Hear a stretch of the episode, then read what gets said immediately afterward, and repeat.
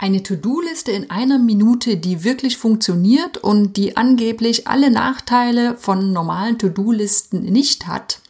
Wenn dich das interessiert, dann solltest du auf jeden Fall in diese Podcast-Episode reinhören. Ladies and gentlemen, welcome to the best project management podcast, Projekte leicht gemacht, where projects are made easy and exciting. Let's get started.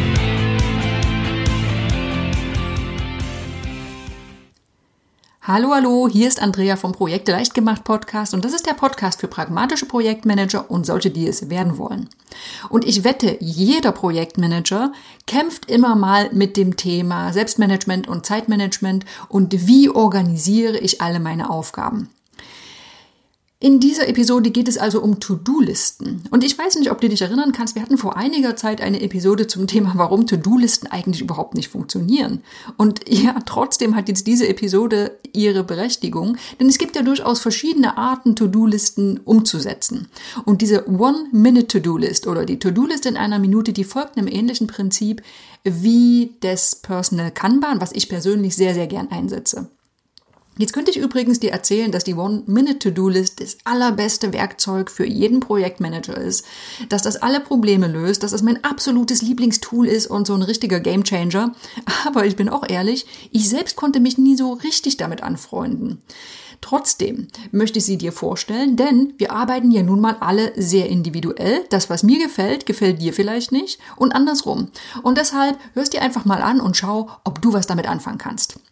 Was ist also diese One-Minute-To-Do-List? Ja, die Kurzform, die Liste besteht aus drei Spalten und ist erstmal ziemlich simpel. Ne? Ähm, du kannst damit alle dringenden Aufgaben aus deinem Kopf bekommen und schrittweise erledigen und zwar nach Dringlichkeit. Du kannst diese One-Minute-To-Do-List mit Softwareunterstützung oder auch in Papierform führen. Das ganz wie du es magst. Das wichtigste Konzept dieser One-Minute-To-Do-Listen, das ist besonders wichtig für alle die, die bisher an To-Do-Listen gescheitert sind. Es werden drei Dringlichkeitsbereiche, sogenannte Urgency Zones, definiert, für die jeweils passende Priorität zur richtigen Zeit. Also, wie gehst du vor, wenn du die One-Minute-To-Do-List einsetzen möchtest? Erster Schritt, richte diese Dringlichkeitsbereiche ein. Nutze also drei Spalten für verschiedene Dringlichkeit deiner Aufgaben. Das kann zum Beispiel so aussehen. Erstens, erste Spalte Critical Now. Das sind die dringenden und kritischen Aufgaben, die erhalten die höchste Priorität. Dann zweitens Opportunity Now. Das sind Aufgaben, ja, die fallen vielleicht in den nächsten Tagen an und die landen in dieser Spalte. Vielleicht so ein Zeitlimit von sieben bis zehn Tagen kannst du dir vorstellen. Aber auch da passe an, so dass es für dich gut passt. Und dann gibt's die dritte Spalte, Over the Horizon, also hinter dem Horizont sozusagen. Das sind Aufgaben, die nicht so zeitkritisch sind oder erstmal nur vorläufige Ideen sind und die landen in dieser dritten Spalte.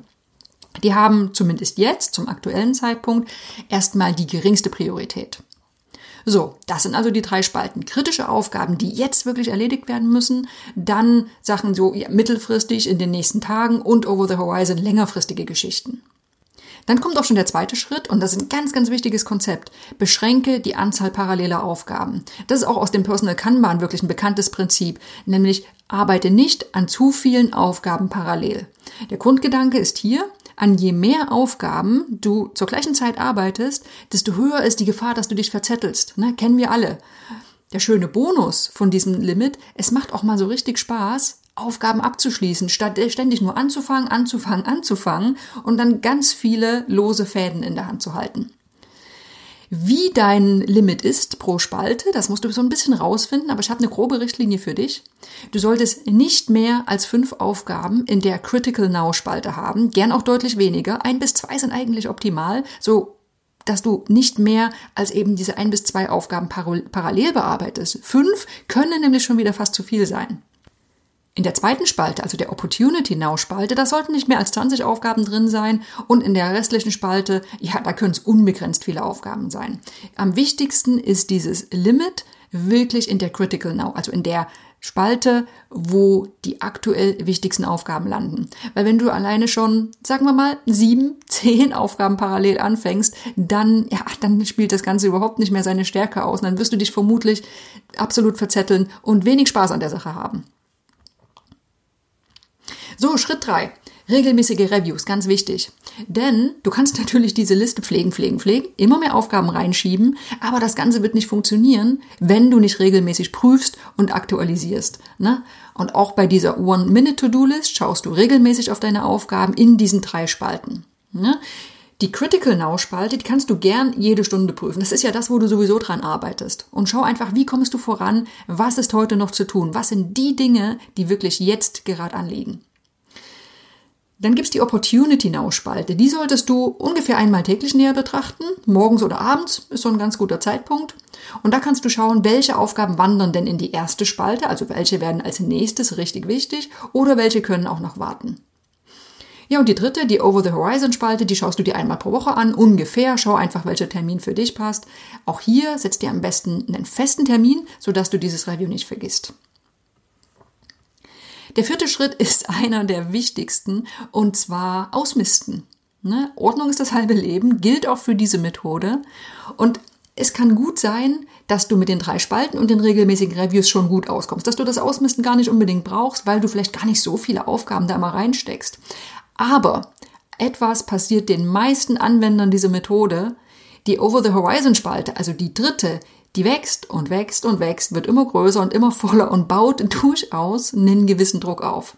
Na, da landen dann plötzlich Ideen drin, die irgendwann mal umgesetzt werden sollen oder nervige Aufgaben, für die irgendwie dann doch nie jemand Lust hat oder auch sinnvolle Dinge, die aber immer von höher priorisierten Aufgaben immer wieder überholt werden. Ja, Woran merkst du denn jetzt, dass diese Spalte zu groß wird? Ja, immer dann, wenn sie für dein wöchentliches Review zu unübersichtlich geworden ist. Na, wenn du merkst, du verbringst unglaublich viel Zeit, diese Over-the-Horizon-Spalte ständig zu reviewen, dann solltest du schauen, ob du hier ausmisten kannst. Wie geht das? Ja, lösche die Aufgaben, die nicht mehr aktuell sind. Na, manchmal sind einfach Dinge obsolet geworden. Trenne dich vor allem von Ideen, die zwar irgendwann mal gut erschienen, aber jetzt mit Abstand betrachtet vielleicht doch nicht mehr so lukrativ sind. Und du kannst noch einen alternativen Prozess schaffen, nämlich so, dass du bestimmte Aufgaben in einer separaten Liste parkst und sie mit einem Datum versiehst. Ne, wenn du jetzt weißt, die eine Sache, diese, diese eine Analyse, die ist wirklich wichtig, die solltest du irgendwann machen, aber es, es passt jetzt einfach nicht. Es ist jetzt einfach keine Zeit dafür. Dann pack sie in eine separate Liste, stell ein Datum, zum Beispiel Ende des nächsten Monats, und da kannst du dann nochmal drüber schauen, wann sie wieder zurück in die One-Minute-To-Do-Liste reinfliegt. Diese separate Liste sollst du natürlich immer mal reinschauen, am besten auch wieder in einen längeren Re Review-Prozess einbauen. Und ja, vielleicht merkst du schon, hm, mit ziemlich viel Sichten Review aktualisieren, ob du mit einer Minute wirklich immer auskommst, ich weiß es nicht. Trotzdem, schauen wir nochmal auf die Vorteile der One-Minute-To-Do-List. Wir vergleichen jetzt nicht mit allen möglichen Zeitmanagementsystemen, sondern mit einer ganz einfachen Liste, die von oben bis unten runter geschrieben ist. Denn da gibt es schon einige Vorteile. Erstens, du hast einen besseren Überblick. Ne? Du hast drei Spalten und die helfen dir dabei, mit einem Blick die wichtigsten Aufgaben zu erkennen und eine zeitliche Abfolge abzulesen. Dann hast du eine klare Priorisierung. Du hast ja diese Zeithorizonte eingerichtet und die zwingen dich dazu, auch automatisch zeitlich zu priorisieren. Woran arbeite ich heute? Was hat noch Zeit? Was kommt irgendwann? Für mich einer der absolut wichtigsten Vorteile ist die Begrenzung paralleler Aufgaben. Ne, das ist ähnlich wie beim Personal Kanban und da hilft dieses WIP-Limit oder Work in Progress Limit dabei, dass du dich eben nicht verzettelst, wenn du ganz, ganz viele Aufgaben parallel anfängst, aber keine davon fertig machst. Ja, und dann ist ein Vorteil, dass es eben den Prozess gibt. Ne? Ich habe gerade gesagt, es gibt diese, diese Reviews, es gibt diese Ausmisten und das gehört eben mit drin. Das ist eingebacken in diese Methode, dass es diese Review-Prozesse gibt. Einmal die Spalten füllen und sie dann vergessen, so funktioniert es eben nicht. Das Ganze funktioniert nur gut, wenn du regelmäßig prüfst, regelmäßig aktualisierst und neu priorisierst. Jetzt komme ich noch zu einem ganz, ganz gravierenden Nachteil von dieser Methode. Ja, auch da keine Zeitmanagement-Methode ist perfekt und jeder hat natürlich ihre Ecken und Kanten. Der größte Nachteil von der One-Minute-To-Do-List ist eine Sache. Die musst du dir immer in Erinnerung rufen. Du kategorisierst hier oder priorisierst ausschließlich nach Dringlichkeit. Ne? Wir haben dieses Critical Now, äh, später oder irgendwann. So, es besteht also immer die Gefahr, dass strategisch wichtige Themen niemals in die dringenden Spalten es schaffen, sondern die bleiben immer bei dem, ach irgendwann, irgendwann, ich weiß, es ist wichtig, aber es ist eben jetzt nicht kritisch. Deswegen werden sie auch nie begonnen. Und wer so nicht aufpasst, der landet so in einer Schleife, dass er ständig reagiert auf akut dringende Dinge, aber die langfristig wichtigen Dinge nicht tut. Falls du dir nicht sicher bist, in welche Kategorie bestimmte Aufgaben gehören, also was ist denn strategisch wichtig, was ist jetzt dringend und wie solltest du das priorisieren, dann ist es sinnvoll, wenn du dir nochmal die Eisenhower-Matrix anschaust. Kann ich auch nochmal einen Link in den Show Notes zu posten. Da ist nämlich nicht nur die Dringlichkeit wichtig, sondern auch die Wichtigkeit wichtig. Ja, so, gesagt. Das war also schon die One-Minute-To-Do-List. Warum heißt die eigentlich so? Ja, weil sie laut ihres Erfinders in genau einer Minute aufgesetzt ist. Zugegeben, ich zweifle ein bisschen daran. Also wenn ich meine Aufgaben sehe und müsste sie jetzt in die One-Minute-To-Do-List übertragen, würde ich vermutlich mehr als eine Minute brauchen, weil ich ja durchaus auch noch ein bisschen drüber nachdenken muss, in welche Spalte ordne ich jetzt eine meiner Aufgaben ein. Ich glaube schon, wenn das System einmal am Laufen ist, dass man regelmäßig einen Blick drauf wirkt, ab und zu aktualisiert, die Aufgaben in verschiedene Listen, in verschiedene Listen schiebt oder Spalten schiebt und dann weiß man sicherlich, okay, mehr als ein paar Sekunden brauche ich nicht. Ich habe ja immer alles im Blick. Also mein persönliches Fazit, du hast es vielleicht schon gemerkt. Ich finde, die Methode ist wirklich eine bessere Alternative zur gewöhnlichen To-Do-Liste, aber so richtig, ich weiß nicht, so richtig bin ich damit nicht warm geworden. Ich persönlich arbeite lieber mit Personal Kanban, was ganz ähnlich ist, aber irgendwie sich für mich runder anfühlt. Ich poste auch dazu nochmal den Link. Wir hatten auch dazu schon Podcast-Episoden. Schau einfach mal im Archiv. Da gibt es spannende Themen und Beispiele, wie du dieses System für dich aufsetzen kannst. Aber es ist eben so, Zeitmanagement ist super individuell und es wird garantiert niemals die perfekte Technik geben, die für alle funktioniert. Von daher, wie immer der Appell, ausprobieren, schau, was für dich funktioniert und guck einfach mal, hey, vielleicht ist genau das eben das Richtige für mich. Denn du kannst ja immer nur lernen. Es ist nie so, dass du irgendwas ausprobierst und gar nichts mitnimmst. Soweit für heute. Zeitmanagement ist immer ein wichtiges Thema. Wir fragen alle unsere neuen Newsletter-Abonnenten, was sie wirklich umtreibt, wo sie das Gefühl haben, sich verbessern zu müssen. Und Zeitmanagement ist immer mit dabei. Es ist eines der wichtigsten Themen, wo die meisten Leute Probleme mit haben und sich gern verbessern würden vor allem. Kleiner Tipp noch an der Stelle, auch wenn nicht der Fokus rein auf das Thema Zeitmanagement besteht. Am 18. September beginnt unser nächster Intensivkurs online auf die Vorbereitung zur Zertifizierung nach IPMA Level D. Über acht Wochen bereitest du dich gezielt auf diese Zertifizierung vor.